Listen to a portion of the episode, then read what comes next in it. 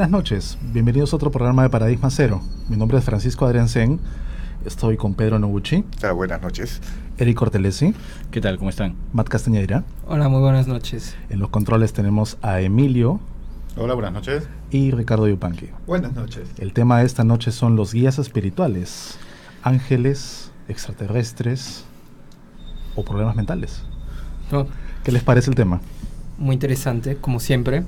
Bastantes cosas que aprender esta noche. Bueno, para empezar, yo pienso que sería bueno distinguir qué es un guía espiritual. Exactamente. Ujú. Entre ustedes, ¿usted sabe más o menos qué es un guía espiritual? Bueno, hay varios conceptos para definir al guía espiritual, porque también depende mucho de las creencias de las personas. hay personas que al guía espiritual le pueden llamar, algunos le llaman ángel, El ángel de la guarda. el ángel de la guarda, otros le llaman guardianes, otros les llaman este maestros ascendidos, ¿no? Mm, yo particularmente también tengo mi propia opinión sobre esto, porque yo pienso que estamos hablando de cosas distintas, ¿no? Y me baso no porque yo tenga contactos directos con guías, sino que es más que nada que he sido testigo de muchos de este tipo de contactos por medio de otras personas y tenemos evidencias que vamos a mostrarlas más adelante, ¿no? Pero, en fin, el término general es de que guía espiritual es un ser de luz, ¿no? Que viene a acompañarnos desde que estamos en este plano terrenal para poder guiarnos, como dice la palabra, o asesorarnos o incluso ayudarnos a que nuestra ascensión o nuestra evolución espiritual este, eh, vaya creciendo para poder pasar al siguiente nivel o plano espiritual. ¿no? Claro, otros entendidos también lo que eh, lo que ellos man- manifiestan o, lo interpretan es que eh, por un lado están los ángeles, que son este eh, seres de, una naturaleza eh, espiritual pero divina, ¿no? Que cuando tú naces se te asigna, ¿no? Es como si te dieran un ángel de la guarda que te acompaña. Pero el guía espiritual es un- una entidad, valga la redundancia espiritual, que ha, sido, que, que ha sido encarnada en algún momento y que al descarnar, ¿no? Eh, vuelve a nuestro plano para guiar, ¿no? Muchas veces algunas personas, o en algunos casos, se interpreta que el guía espiritual es eh, algún conocido, algún familiar, o, o una persona al azar que te, que te acompaña para darte pautas sobre tu vida, ¿no? Los famosos maestros ascendidos, es decir, que es una persona que ha descarnado y que no, no cumple ya el ciclo de reencarnación, sino que eh, se mantiene sin reencarnar, pero ya a un nivel más elevado, para guiar, para orientar. ¿no? Ahí sí voy a tener, y con este concepto yo también tengo un poco de discrepancias, porque el guía espiritual, según tengo entendido, puede ser una persona que haya desencarnado, o sea, que haya vivido en este plano, puede ser inclusive un ancestro nuestro, que haya estado en un nivel espiritual elevado y que haya decidido este, mantenerse como un guía, ¿no? Exacto. Pero también existen otros seres que no han sido terrenales, que ellos mismos han afirmado, es decir, que no han pertenecido a este mundo, pero su labor o su misión es esa, este, estar, digamos, asignado a una persona hasta que cumpla el ciclo eh, normal de la vida, ¿no? Sin ser un ángel. Sin ser un ángel. sin, ser un ángel, sin tener naturaleza angélica. Exactamente, ¿no? Este, el tema de los ángeles, eh, eh, hay que verlo desde qué punto de vista eh, hay Claro, que definirlo. ¿qué Porque es un ángel, Yo lo que tengo entendido es que también eh, son seres de luz, pero son la esencia, de- tienen la esencia del creador y que están, digamos, a la a la orden directa del creador, ¿no? Y que tienen una función específica que es muy diferente a la de un guía, ¿no? Mm. Sí, generalmente los ángeles, eh, los ángeles, ángeles, los ángeles de la guarda se manifiestan en momentos críticos de la vida de una persona. Sin embargo, el guía espiritual es algo que es constante, ¿no? Eh, en algunas, lo que mencionaste hace un comienzo, que según la cultura a veces la concepción varía, ¿no? Por ejemplo, para los, los indios, los nativos norteamericanos, los guías espirituales eh, toman forma de, de espíritus animales. Animales.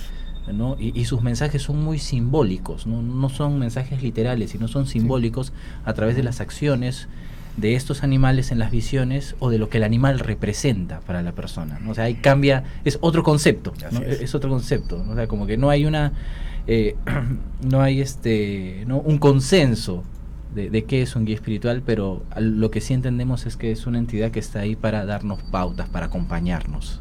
Sí, pero hay que ver una cosa también que mucha gente piensa que el guía espiritual es un ángel. Claro, no. Eh, hay, una gran diferencia, efectivamente, con lo que ustedes están diciendo. Yo también estoy de acuerdo con eso. Hay una gran diferencia entre eso. Una cosa que también me gustó escuchar de Pedro es que mm, anuncié bien que, el, por ejemplo, un ángel viene, hay algo que fue dado por el Creador. Eh, a la diferencia de un guía espiritual, efectivamente puede ser un familiar em, o una persona que habíamos conocido o quizás que ni siquiera habíamos conocido. Eh, pasa con que una persona puede tener varios guías, no solamente uno. Eso pasa. Quizás este hablaríamos de que esta persona tiene el don de la mediunidad y, es posible para estas entidades contactarse con ella, orientarla, darle mensajes. Es más fácil para una persona con el don de la mediunidad eh, poder tener eh, diferentes guías espirituales, escucharlos, sentirlos. El hecho de poder este, ser un canal para ellos lo hace más asequible a ser contactado que una persona que no tiene el don de la mediunidad. Claro, ahí la pregunta sería entonces, cuáles serían las maneras de comunicarse con un guía espiritual, ¿no? Y hay que partir del hecho del principio de que no todos podemos tener un contacto con nuestros guías. No significa que no lo tengamos. Claro, sino, que, no todos estamos capacitados no hay aún. Un nexo. ¿Por qué? Porque simplemente no tenemos el conocimiento cómo hacer ese contacto, Pero sí se puede uno preparar. Como tú dices, eh, personas con ciertas cualidades psíquicas antes de hablar de la mediunidad, eh, quisiera hablar sobre la clariaudiencia, porque la mayoría de las personas que han tenido contactos eh, eh, precisamente ha sido de esa manera, los han podido escuchar. Mm. No escucharlo con una voz física en su oído, sino en su mente, porque es, parte del don. Entonces, no, como no todos tenemos ese don, hay algunas personas que también lo pueden haber captado inclusive a través de sueños, en ese estado ¿no? Este, claro, han recibido mensajes que recién se han dado cuenta quiénes eran cuando han sabido interpretarlos, porque los sueños venían en forma repetitiva, pero no le encontraban una lógica. Como una, como una idea una idea repetitiva que está que te da vueltas en la cabeza, te vueltas en la cabeza. O mensajes en diferentes, digamos, el mismo mensaje en diferentes formas o imágenes eh, les hacían llegar a través de los sueños. Recién cuando le dijeron son mensajes, han empezado ya la especie, esta, este fluido de una comunicación fluida con estos guías. ¿no? Tenemos una pregunta en la mesa. A ver, señores, quisiera preguntarle a ustedes, ¿en qué momento un guía espiritual o ángel, si lo quieren llamar así, o quién sabe, otra entidad, en qué momento aparece en la vida de, del individuo, ¿no? del ser humano? ¿En el momento de la concepción o tal vez a una edad determinada?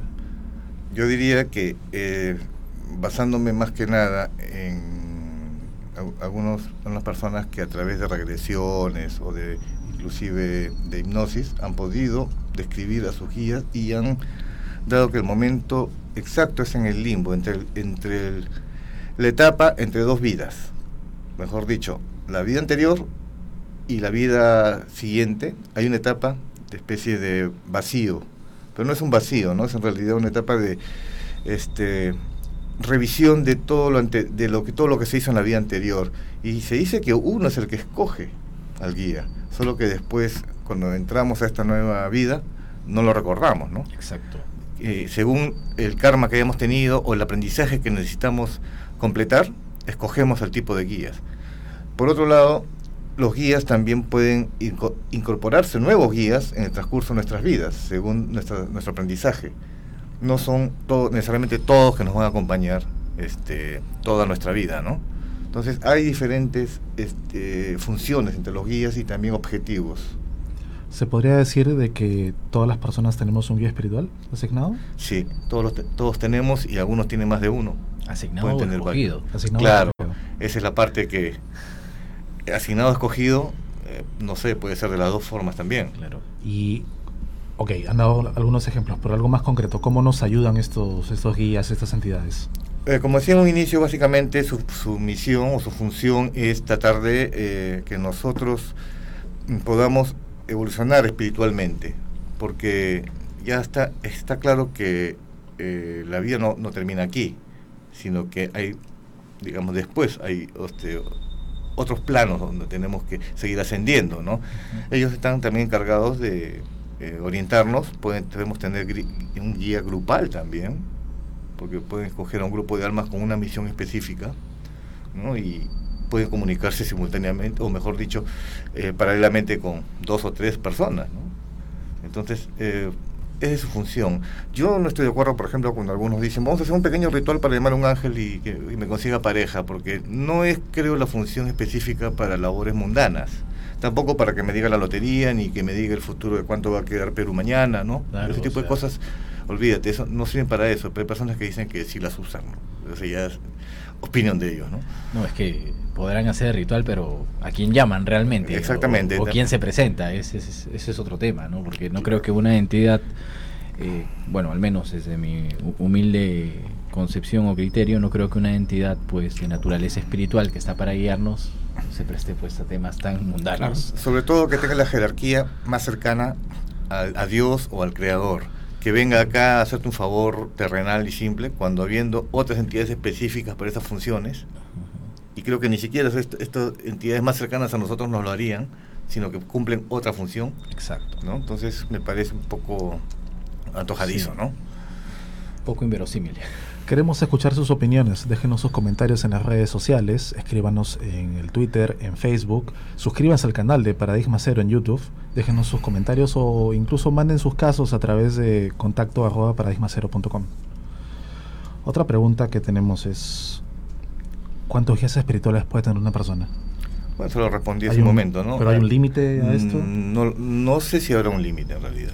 Quizás los guías van cambiando de acuerdo a cómo tú vas desarrollándote, de acuerdo a cómo vas evolucionando a nivel espiritual, ¿no? O sea, se cumple una etapa, una misión para la que un guía específico tenía que guiarte y al lograrlo, quizás al estar ya en otro nivel de desarrollo necesitas otro tipo de guía, no sé. Pero también hay este, casos o personas que pueden tener hasta siete guías. Cada uno, hablemos como si fuesen especialidades, ¿no? Ya. Dif- diferentes. Entonces no significa que va a estar arrastrando por todos lados con sus siete guías, ¿no? Sino que en cada momento específico va a necesitar del apoyo o de la- del asesoramiento a alguno de ellos y se presenta el que en ese momento va a ser útil, ¿no? ¿Se puede perder al guía espiritual? Sí, Claro. Sí, se Un puede. ejemplo de cómo podría ser. que vas uh, por el camino que no debes ir, por ejemplo, te abandona, no lo escuchas. Quiere decir, hay varias formas de perder tu guía espiritual. Quiere decir, no es que quiere decir que vas a quedarte solo todo el, el transcurso de tu vida terrenal, pero por lo tanto, si no, si no le haces caso o si no le escuchas y haces solamente lo que tu cabeza te dice de hacer o el bajo astral, definitivamente lo puedes perder. Y es, y es posible que alguna entidad del bajo astral Se tome hace la forma de sí. un guía. Sí. Sí, claro. Que te hace pasar por un guía. ¿Cuántas veces no ha pasado eso? Que te dice que viene de la luz, que viene a traerte buenas noticias, que viene a ayudarte en tu misión y al final de cuentas no está aquí para ayudarte, Claro, pero, pero es principalmente enterrarte. Es una Mm. trampa cuando, se Claro. da- cuando sucede esto, ¿no? Porque generalmente los falsos guías este, estimulan tu ego. así es. estimulan tu ego y a través de tu ego Claro. es que comienzan a controlarte, comienzan a manipularte.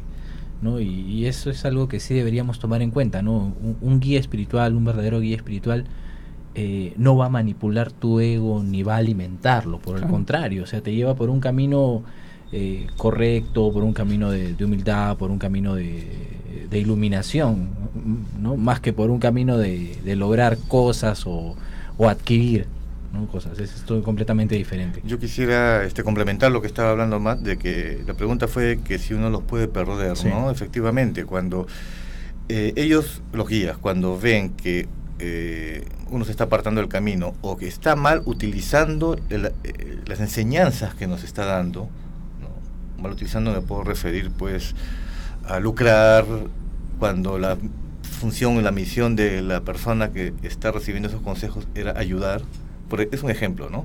O tal vez le ayudaron los guías a potenciar sus dones psíquicos y los utilizó para leer tarots en la calle, cobrar, ¿no? O hacerse fama de esto, etcétera, ¿no? Lucrar, de Lucrar manera. y no está cumpliendo con, digamos, lo encomendado o la función que el que tenía el guía, simplemente estos van a estar un tiempo observándolo, en, digamos, una distancia prudencial, para ver cómo se va manejando.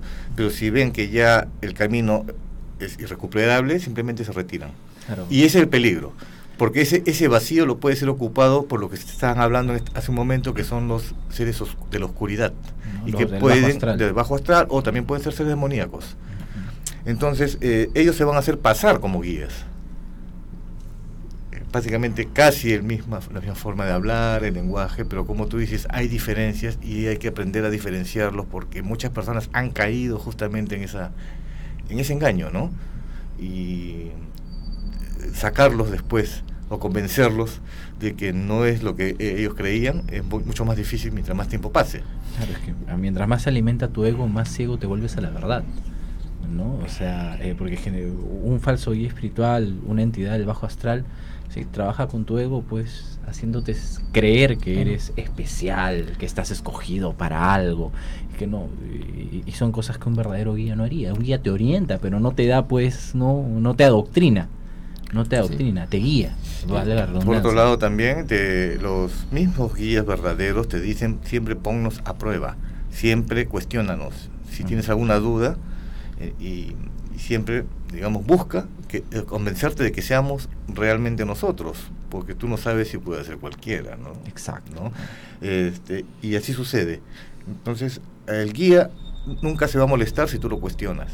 En cambio, un ser oscuro sí porque también tiene su ego, muy parecido al humano, incluso está mucho más potenciado. potenciado Entonces va también, le va, te va a pedir cosas que hagas, te va a pedir que lo adores, tal vez. Pruebas. Pruebas. Él te va a probar a ti. Sí. Entonces son formas de diferenciarlo. Esto no es nuevo, por si acaso. Ya desde el siglo XIX, Alan Kardec nos había dado ciertas pautas, no solamente para los guías, sino para cualquier entidad o ser negativo que se incorpore a un medium. Entonces, por ejemplo, él tiene una lista bastante larga de características, solamente voy a resumir algunas, ¿no? Dice, el lenguaje de los espíritus siempre tiene relación con el grado de elevación que estos han alcanzado. Su individualidad es indiferente, pero nunca sus cualidades morales, o sea, no puedes tener pues a un guía, a un guía que por ahí te esté este, aconsejando cosas indebidas, porque ellos también tienen sus propias normas. Eh, un espíritu puede ser bueno, afable, pero tener conocimientos limitados, eso también es un, un estereotipo que tenemos, que creemos que el guía lo sabe todo. No necesariamente. Sabe funciones, tiene, digamos, conocimientos específicos, por eso nos los han asignado. ¿no? Para cumplir la función. Pero, no es, claro, omnipresente ni tampoco lo sabe todo. No es omnisciente. Porque ellos están también en un proceso de evolución. ¿no? En cambio, dice, mientras que otra entidad que sea inteligente e instruida, pero puede ser inferior en moralidad. O sea, no hay que confundir la sabiduría o la inteligencia y el conocimiento con la moralidad. ¿no? Y así. No les voy a leer todo esto, pero hay bastantes pautas para poder diferenciarlos. En la doctrina espírita. En la doctrina espírita, que se cumplen perfectamente hasta ahora. ¿no? ¿Cómo una persona puede comunicarse con su vida espiritual? Creo que acá tenemos un especialista. Vamos a ver paso. Hay varias formas de poder comunicarse con su guía por medio de la meditación, por medio de la oración. Eh, hay ciertos rituales que se pueden hacer eh, en la invocación yo diría la invocación pero de una forma positiva, no una invocación con algo, con propósito diría para tener algo eh, en contra, que decir, ¿me entiendes? ¿Cuál sería la forma correcta de comunicarse? ¿Bajo qué circunstancia? Yo diría la meditación en sí. Que decir, bajo circunstancia, que decir, si tú te sientes la necesidad, si respondo bien a tu pregunta, la necesidad de, tú sientes la necesidad de querer comunicarte con tu guía, tú sabes que él está ahí, se ha manifestado de varias formas, eh, por ejemplo, de una sensación, de, una, eh, de un tocar, de un sueño, eh, y tú sientes que es el momento que quieres comunicarte con él, hay ese proceso de meditación que se puede hacer, un momento de relajación, y entrar en una cierta trance, y con ese trance llegar a ese a ese contacto. No quiere decir, el problema es que vamos a volver ahora un poco lo que se estaban diciendo de, eh, del bajo astral, de que podemos tener un falso guía, por ejemplo. En esa meditación, si tú no estás bien preparado antes de llegar al contacto con tu guía, efectivamente puedes caerte con un guía falso. Y ese es el problema. Hay, no hay que pensar que vamos a integrar directamente la forma de yo voy a ponerme en contacto con mi guía eh, y directamente lo tengo. Bueno, he hablado de la meditación, pero también la psicografía. A una forma también poder hacerlo. ¿Ok? Pero esa ya es una parte ya de una dominación de la capacidad. ¿Ok? Em, vamos a decir que si llegamos al contacto con su guía, hay que estar cierto y seguro que es bien él. Esa es la parte más difícil. A una cosa que a poco ustedes estuvieron hablando y no intervení, pero quería decir que um, hubo, hubo, ustedes estaban hablando de los falsos guías y estaban hablando que efectivamente se puede tener, hay que tener mucho cuidado, y, pero el guía en sí, eh, cuando tenemos el contacto, hay una precaución que se debe tener. Primero, tener cuidado de no tener un falso guía. Y segundo, personas que tienen la habilidad psíquica o que tienen ya ese contacto ya establecido, puede pasar que pierde el contacto. Es a poco no lo habíamos hablado, pero parece que ha desaparecido el guía, pero sigue ahí. El contacto ya no se establece por dos motivos. O el primero, porque la persona a su nivel de su habilidad hay algo en su vida que la ha parado o también puede haber por efecto de ocultismo de una brujería, por ejemplo, que puede ocultar la capacidad de, la comunicación entre el guía. Interferir. Interferir. A mí me hace recordar un caso de una joven que decía pues tener mensajes de sus guías, incluso se daba eh, la paciencia de aconsejarnos a nosotros eh, porque eran palabras de su guía, okay. ¿no? O sea, media iluminada, ¿no? Cuando le empezamos a analizar un poco más, ya teniendo un poco de experiencia en estos casos, nos dimos cuenta que la tal guía era una persona, un ser desencarnado, o sea, había, era una persona, pero que aún ni siquiera había trascendido. Ok, estaba atrapado. Estaba atrapado acá, sino de que seguramente pues eh, tenía aires de ser guía y como la chica esta tenía el don de la mediumnidad, se incorporaba a ella.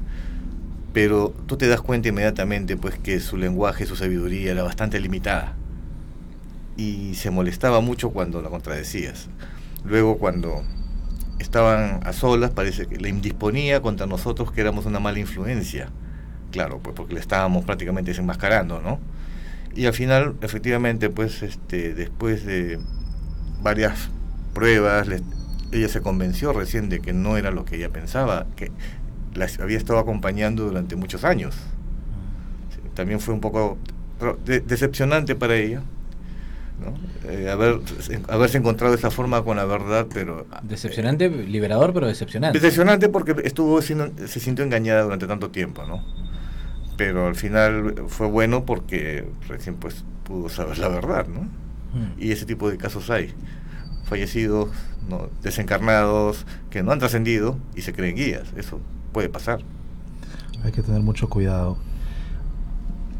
Hago la pregunta para el otro lado.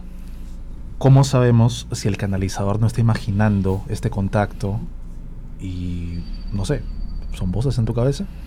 Bueno, que si decimos imaginar, pues todos tenemos la capacidad de imaginar cosas, ¿no? O sea, eh, la imaginación es inherente a, todas las personas, ¿no? Eh, ¿Cómo saberlo? Pues las mismas pruebas que le hacemos a que mantenemos con los, con los guías, ¿no? O sea, comprobar la información que nos da, ver si es que esta información puede ser verificada, eh, ¿no? porque si es que hablamos de que se lo imagina, pues cualquiera puede imaginarse algo, ¿no? Y decir, oye, yo creo que va a pasar esto, ¿no? Y como yo lo creo, ah, no, seguramente mi guía me está, me está poniendo esa idea, ¿no? Que es muy diferente a, a, tener pues una alucinación, ¿no? Que eso es totalmente, eh, es otro tema. Ahí creo que había una pregunta sobre eso. Sobre sí, eso. mi pregunta siguiente era, ¿se podría considerar algún tipo de esquizofrenia el estar recibiendo Antes de que entres a eso, eh, por ejemplo, hay varias formas también de darse cuenta, porque no es que simplemente escuchamos una voz en nuestra cabeza y, no sabemos pues si fuera algo, una enfermedad mental o, otra cosa, ¿no? Eh, hay momentos que a muchos les debe haber sucedido de que estamos conversando con una persona y nosotros como y como que empezamos a hablar, hablar, hablar y no nos no recordamos lo que hemos dicho, pero cuando vemos a la otra persona ya está llorando o está le hemos calado hondo. Claro. Que hemos- le hemos dado en el punto neurálgico de su problema. O tal vez le hemos llamado la atención de una forma muy sutil y muy sabia. Y no eran palabras nuestras. Se dice que ese tipo de, de comunicaciones son influencias de los guías que han estado hablando a través de nosotros. Son ejemplos que pueden suceder. Ahora sí, eh, sobre la pregunta, creo que, de, que si puede ser confundido con, Con la esquizofrenia. con, claro, con esquizofrenia, ¿no? Tú que eres la persona más indicada para poder responder eso. No, Bueno. que, no por te digo que se ha sido paciente, ¿ah? como psicólogo. No, claro, o sea, bueno, la esquizofrenia es, es un diagnóstico psiquiátrico, ¿no? O sea, es un diagnóstico psiquiátrico que implica una serie de síntomas, ¿no?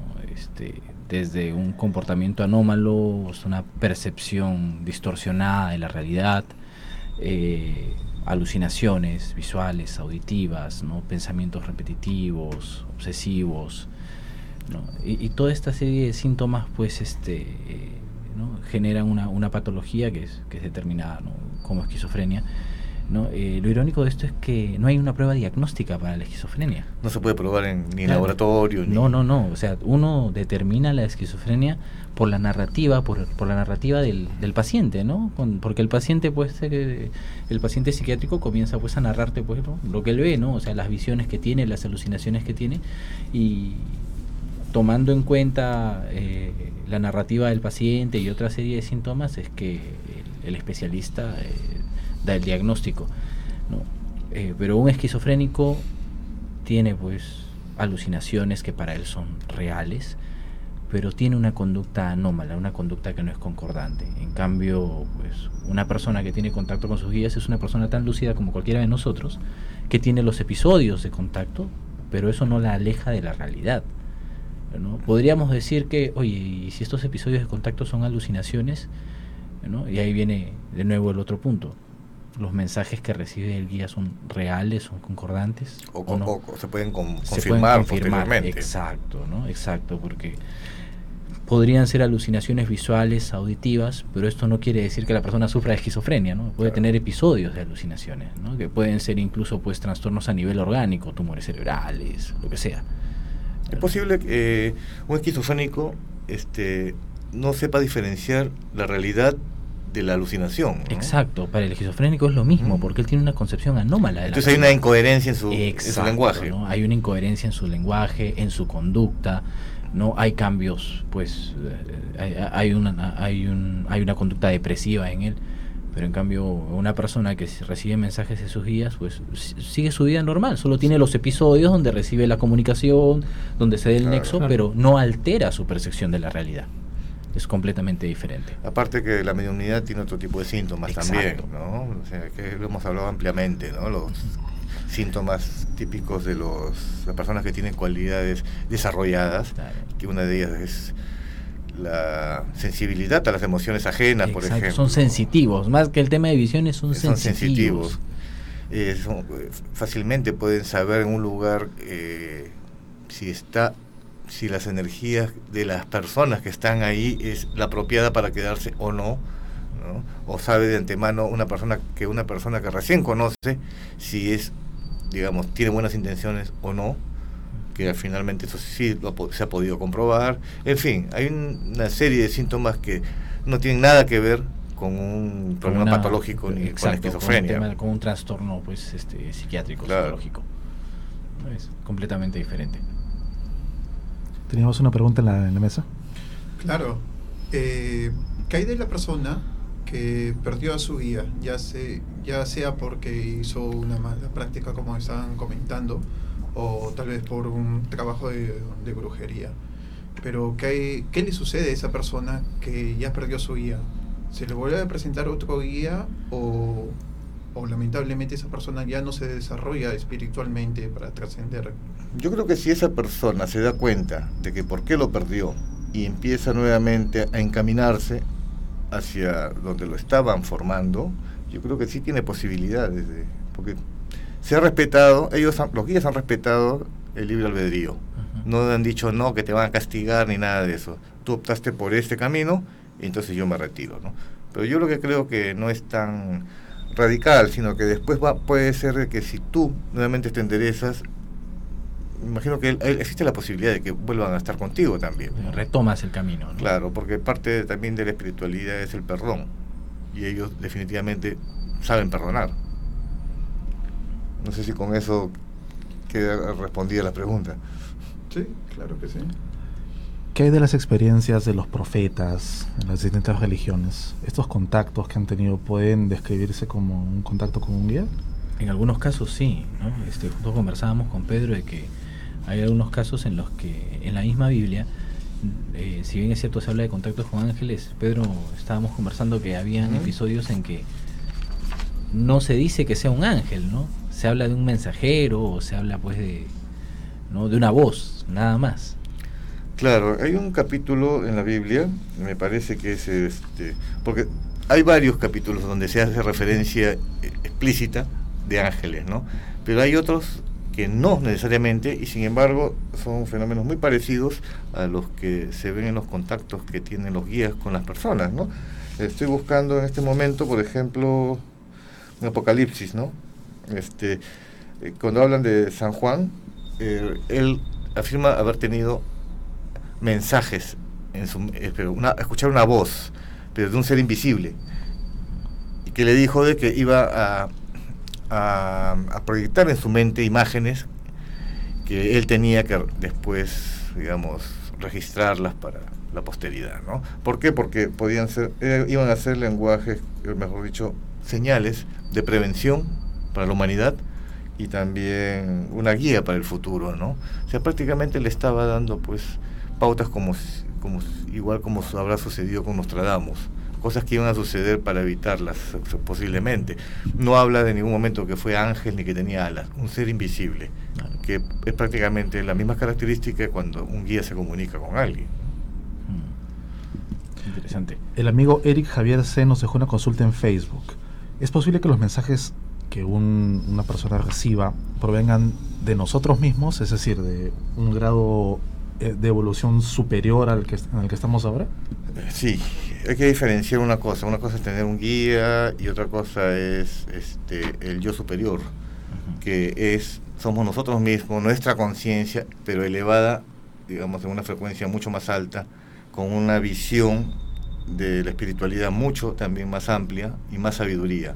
Entonces, a veces hay personas que con la suficiente preparación pueden recurrir a su yo superior para poder este, eh, recibir una respuesta a muchas de sus dudas. En, este, en muchas tradiciones este, orientales eh, se refieren al, al, maestro interior, ¿no? aquel que alcanzas en un grado elevado de meditación. ¿no? Y ahí también viene, la frase en que, o sea, eh, realmente la sabiduría está en ti, ¿no? Pero para alcanzarla tienes que pasar por un grado de preparación que te que te lleva a este nivel de contacto, ¿no? Eh, otra cosa que también hay que tener en cuenta es que eh, a nivel espiritual, ¿no? ya en otro plano de existencia, eh, no hay pasado, no hay pasado, presente o futuro, o sea, todo es lo mismo. Y hay la posibilidad de que en un grado de desarrollo se pueda ingresar a un contacto.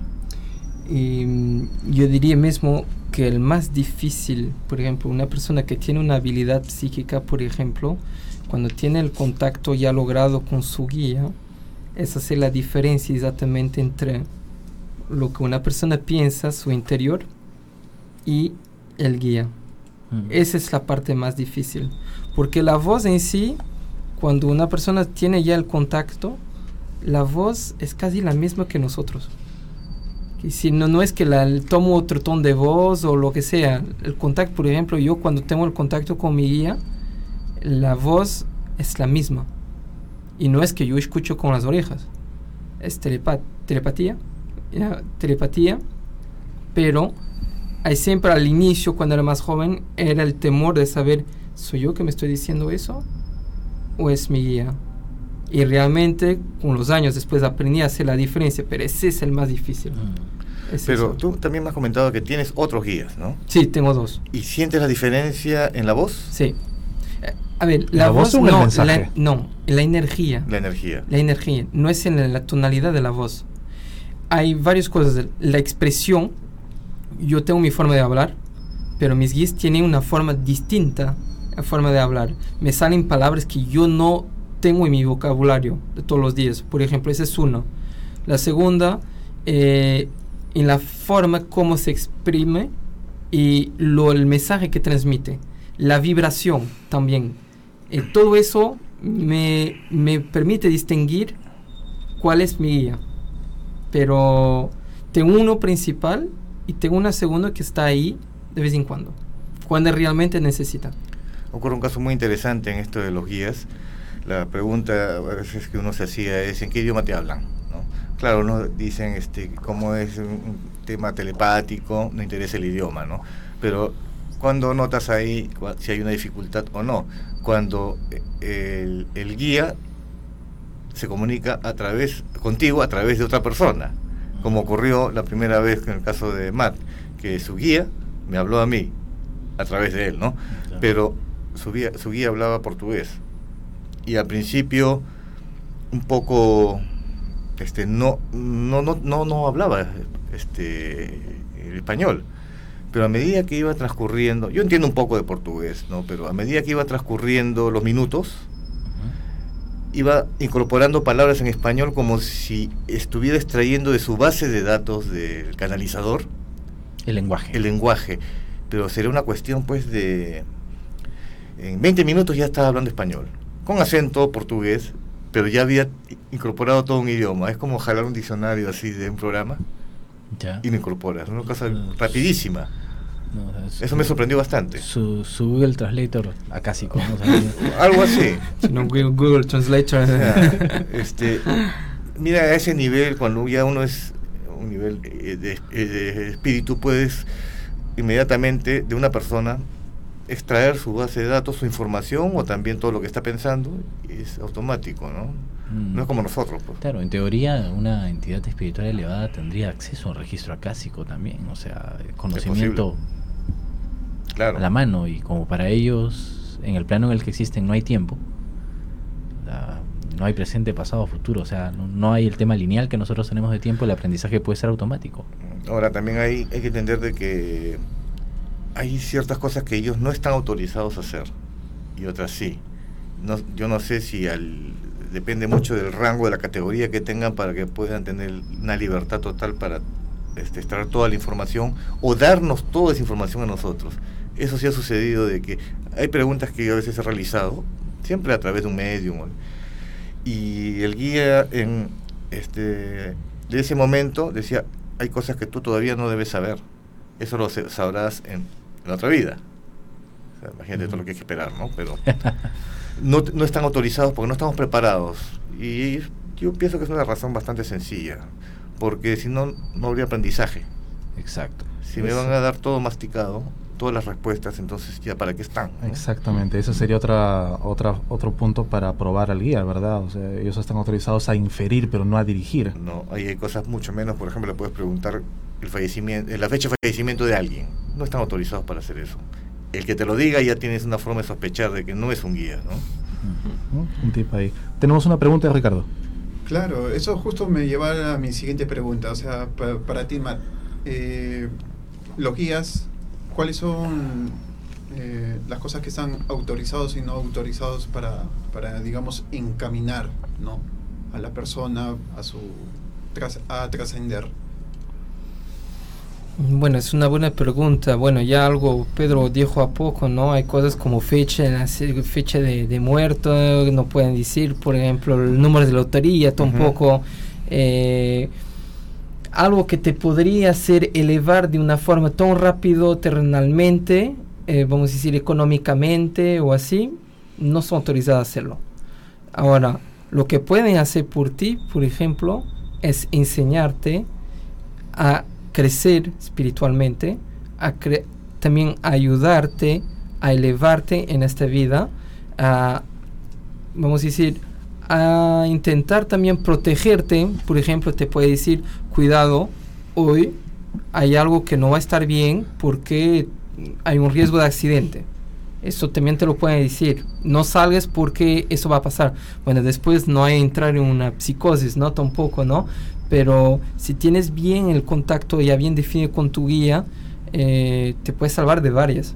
En serio, te puedes salvar de, de varias. ¿Cómo llegas a, esa, a ese punto de, de canalización con el guía? Eso toma tiempo, que si no es de un día para otro. Bueno, la gente que nace ya con la habilidad fácilmente lo logra, pero una persona que no la tiene, que decir, que no la tiene desarrollada como debe ser, es más complicado, toma su tiempo, hay un proceso. Y mucha gente ha venido a verme y, a preguntarme cómo puedo hacer para tener el contacto más fluido. Pues no hay segredo, es trabajar. Trabajar en el sentido de la meditación, del crecimiento espiritual, de querer elevarse y no estar atido al mundo terrenal, al material. Esa es la cosa que más los guías te van a decir, mira, me compré el último celular, me compré esto, me compré aquello. Y no, no les interesa eso. No es eso que te va a hacer elevar. Pero si tú llegas y tú haces buenas acciones, si tú demuestras que quieres crecer, que sigues una, meditación, si sigues un, un enseño que ellos te dan, solo ellos te van a hacer crecer. Pero es bien difícil, ¿no? Viviendo en este mundo bien caótico que te complicado. Es complicado. Claro. Ya la misión, si te das cuenta, con todas las guerras que hay en este mundo actualmente, tú, tú puedes imaginarte toda la misión que los guías tienen. Y infelizmente no pueden actuar en todo. Hay, por vez, mira, hay soldados, y estoy seguro de eso, hay soldados, soldados en la guerra, en Irak, en Siria, donde sea, te aseguro que son salvados por sus guías una bala que pasa al costado, que supuestamente siente algo que lo jala de costado así. Es decir, son sus guías. Hay otros fenómenos que también se llaman sincronismos, que son eventos repetitivos que ocurren y que al principio uno puede tomarlos como una coincidencia, pero después ya pasa tantas veces que nos parece extraño, ¿no? Por ejemplo, vemos algo en televisión, una frase, Después salimos a la calle y esa frase se repite en un cartel de una publicidad. Después eh, conversamos con una persona y nos repite esa frase. Esa frase tiene algo que nos quieren decir y que pero no le estamos tomando la atención, es una señal. Entonces, hay también otras formas que los guías pueden hacernos llegar sus mensajes sin que seamos psíquicos, ¿no? Este, también, respeto a lo que estaba hablando hace un momento, ¿no? Eh, sobre lo que deberían y no deberían, y la información que nos deberían hacer llegar. Eh, en estos años he tenido, digamos, la fortuna de haber sido testigo de muchos de estos casos de tanto guías reales como de guías falsos, ¿no? Pero vamos a hablar de los reales, ¿no? Muchos de ellos se han comunicado de diferentes formas, a través de la mediunidad de una persona, a través también de la psicografía, algunos casos tal vez de las psicofonías, que no es muy usual. Este, entonces, en las grabaciones que he realizado en audio, las he, transcrito y he tratado de resumir las frases más, digamos, más importantes, ¿no? Y una de ellas viene a colación de lo que estábamos hablando hace un momento. Dice, aquí respondieron, ¿no? Hay muchas interrogantes que no podemos responderles, porque así como nosotros vemos a través de ustedes, los seres de la oscuridad también lo pueden hacer y esa información puede caer en malas manos. Esa es otra de las razones por las que no nos pueden decir mm. todos. Porque también somos, estamos expuestos a las entidades de la oscuridad y pueden ver inmediatamente lo que la información que tenemos. Así como ellos extraen y pueden aprender un idioma, nuestro idioma, una entidad oscura también podría hacerlo, ¿no? Depende de nuestro grado de protección, si es que estamos, digamos, en, un punto óptimo de... lo que acabas de mencionar me lleva a algo que estaba comentando hace una semana con una persona eh, que tiene también un cierto tipo de conocimiento de estos temas. Me dice que así como hay guías espirituales, o sea, existen las entidades del bajo astral y somos influenciados por aquellas, o sea, o por las positivas o por las negativas, ¿no? Y esta persona me dice, eh, nosotros no nos damos cuenta ¿no? Eh, somos tan absorbidos por lo que mencionaba Ricardo, por una sociedad este consumista, que no nos damos cuenta que estamos en medio de una pelea constante. Una pelea constante, o sea que el equilibrio que hay es súper frágil y hay una pelea constante entre ambas, entre ambas fuerzas. Y nosotros estamos en medio. Y nuestras acciones pueden inclinar la balanza hacia un lado o hacia el otro. Exactamente, ¿no? Ahora, eh, cuando acá también tengo otra anotación, ¿no? Dice, respuesta de otro guía, ¿no? Dice, el entrar dentro del humano es para transmitir el mensaje a los demás. Nos retiramos cuando el ego les gana. Esa también es otra de las razones, ¿no? El ego, que es prácticamente uno de los problemas más frecuentes en alguien que está avanzando y, y regresa a foja cero. Claro. ¿no? Pero dice, pero seguimos insistiendo cuando no lo entienden. O sea, no es que inmediatamente pues... No, no te abandonan. No te abandonan a la primera, ¿no? No te abandonan. Es todo un proceso, ¿no? Entonces ya nos están diciendo, ¿no? Otra, hasta dónde pueden llegar ellos. ¿no? Este, esta persona me comentó en una ocasión, eh, hubo un momento en su vida que fue un momento mu- muy difícil, porque tuvo conflictos a nivel familiar, ¿no? Este, no, eh, a nivel laboral, y se encontraba en la calle y estaba a punto de, de o sea, estaba tan ofuscada que iba a cometer un acto un poquito violento, ¿no? Y esta persona en su mente pensó, ¿no? O sea, o, o hago, o sea, o, o sigo el camino de Dios o, o sigo, o sigo el camino, el camino malo, ¿no? O sea, o soy el puño de Dios o soy el puño del diablo. Y él dice que él estaba pensando en eso y al lado de él pasó un carro que tenía la frase atrás, la mano de Dios. Ese es un sincronismo, por No, ejemplo. y el tipo se quedó parado porque Sí. en ese momento él había pensado en eso. O sea, su- en su mente estaba o me dejo guiar por la mano de Dios o soy la mano del diablo ahorita y hago una tontería. Y pasó el auto y atrás decía la mano de Dios. Es un ejemplo de sincronismo, Claro, como estaba y, hablando. y él se quedó así, Sí. sí. por eso lo comento, ¿no? Él se quedó detenido en ese momento, se dio media vuelta, fue a su casa y se quedó y no hizo nada.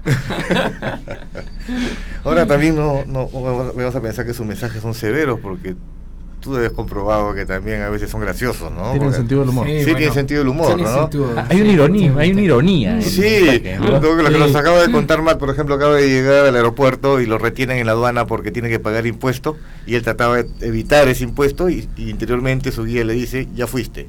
o sea, también, también tiene su sentido del humor.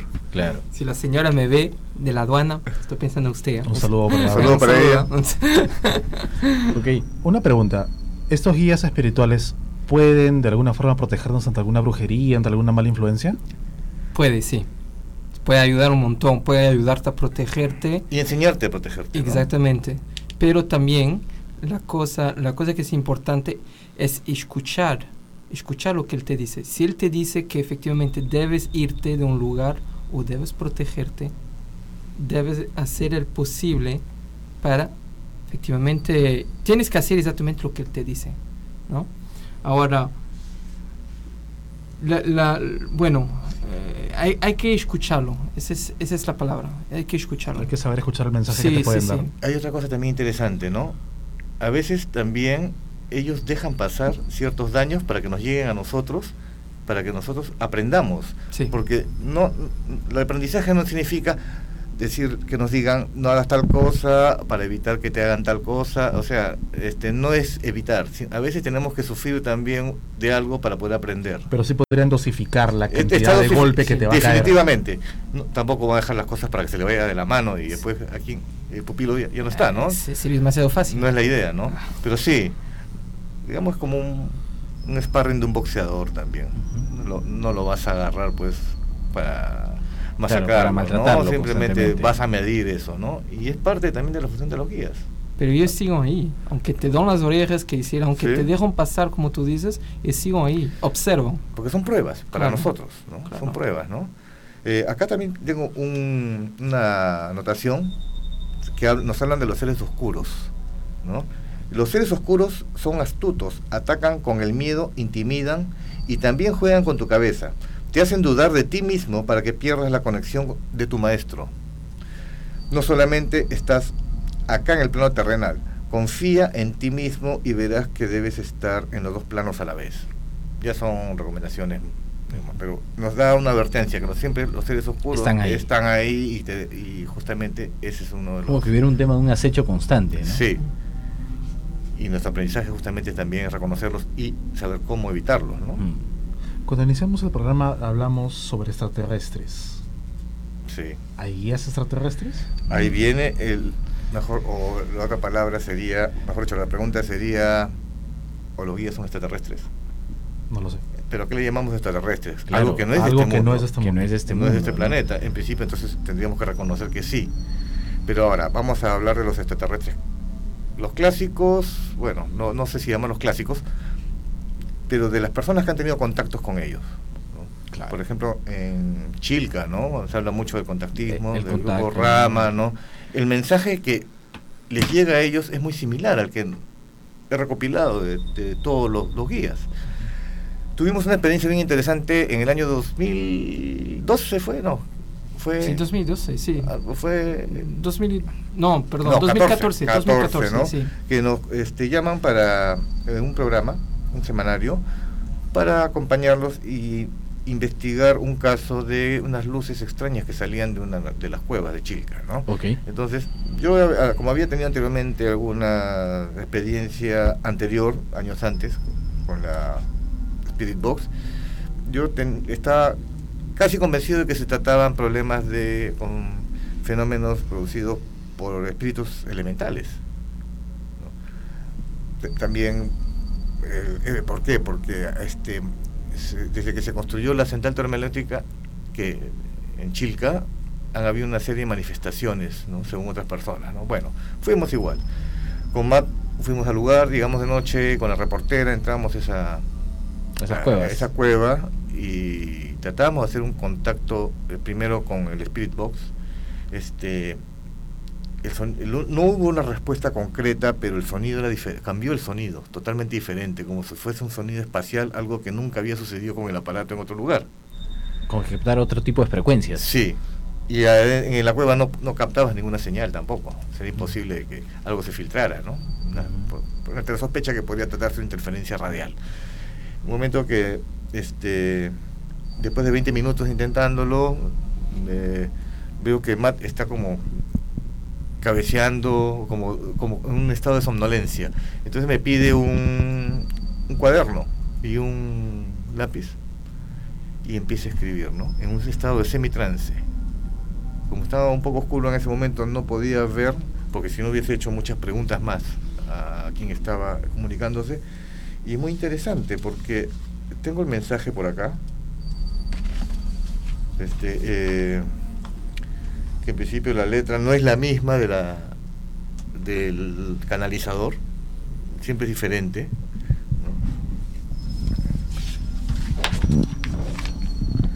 Si, si no lo encuentro es porque no quieren que lo diga, seguro. Bueno, tenemos acá, un- acá lo tengo, acá lo tengo. Este, bien. Eh, hemos venido aquí y ustedes no estaban. Están destruyendo vuestra tierra. Porque venimos y vendremos las veces que sean necesarias para que ustedes empiecen a creer. Creer que existimos. Es un mensaje bastante contundente y claro de que les está preocupando lo que está sucediendo en este planeta. este planeta. ¿no? En el fondo los guías espirituales lo que hacen, también es por eso, eh, tengo otra de un guía espiritual, no un extraterrestre, y dice prácticamente algo muy parecido. Todo esto que están haciendo es para evitar justamente de que nosotros destruyamos nuestro planeta y la única forma es, primero es con- estando consciente de lo que estamos haciendo y segundo es evolución espiritual, el despertar, ¿no? que no seamos manipulados a través de ningún interés, ¿no? porque eh, eso va a generar pues todo lo que está sucediendo, guerras, odios, ambición, ¿no? Solamente por el dinero, por lo Exacto, material, el ser humano se desboca totalmente Es una manipulación global, ¿no? Para alejar, es una manipulación global que nos aleja de- del desarrollo espiritual, que busca solo satisfacer intereses muy muy puntuales, muy particulares. ¿Y eso qué cosa va a conllevar? Si el planeta Tierra, se, digamos, lo, lo aniquilamos, lo destruimos, con nosotros incluidos, va a ocurrir un- también un desequilibrio a nivel cósmico, Co- universal. O sea, si no, si no fuera así, creo que ni les interesaría, Exacto. ¿no? Este, ayudarnos por eso, ¿no? Pues, cumplimos un papel en este, en este plano y en este universo. Una consulta que tenía yo. ¿Puede un guía espiritual encarnarse para cumplir una misión aquí en la Tierra? Sí, hay muchos guías a lo largo de la historia, guías espirituales este, que han sido incluso líderes, eh, no necesariamente religiosos, que han tenido la labor justamente de llevar un mensaje, e- este, ese mensaje, el mismo mensaje que nos están dando a cada uno actualmente, eh, viene de hace mucho tiempo.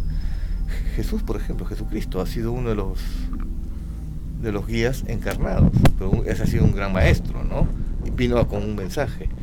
La religión ya la inventamos los humanos, a nuestra conveniencia y a nuestra manera de entenderla, pero de que él vino con una propuesta de hacia afuera, por algo dijo, mi reino no es de este mundo, ¿no? Clarísimo. ¿Algún comentario final, muchachos? Ya es hora de cerrar el programa. Yo quisiera decir de que toda, todo lo que he expuesto sobre los guías es mi opinión personal en base a mis experiencias personales. Porque, como repito, yo no, yo no soy canalizador. Yo he sido testigo de muchos de estos casos y he podido, el hecho de transcribirlos, compararlos, ya me puede dar una cierta base para poder tener una opinión, que no necesariamente mucho de la gente que nos está escuchando, escuchando esté de acuerdo, ¿no? Pero, o sea, la opinión se respeta, ¿no? Es mi forma de pensar, tal vez pueda estar equivocado, nada más, ¿no? Yo quería decir una cosa, si ustedes están interesados a entrar en contacto con vuestro guía espiritual, tomen vuestro tiempo, que no estén apurados a tener un contacto desde la primera meditación o del primer intento. Tomen vuestro tiempo, no es una carrera, ¿ok? Entonces, y no olviden, el bajo astral existe. No olviden todo lo que vamos a hablar en este programa. Tomen vuestro tiempo y poco a poco vuestro guía entrará en contacto con ustedes, no se preocupen. Eric. Nada más, yo creo que hemos mencionado muchas cosas. Como dice Matt, hay que tomar en cuenta que sí existe un bajo astral, hay que andar con cuidado y no perder la paciencia con esto, ¿no? Es un tema de un trabajo constante. La evolución es un tema constante, no es un tema que se va a dar de un día para otro. Así es. Y si quieren tener una adecuada evolución espiritual, suscríbanse, por favor. Exactamente, no olviden suscribirse al canal de YouTube y dejarnos sus comentarios, dudas y consultas. Muchas gracias por acompañarnos esta noche. Gracias Emilio, gracias Ricardo. Gracias. Gracias Pedro, gracias Mar, gracias, Eric. Gracias. No se olviden, salimos todos los viernes a las 10. Hasta la próxima.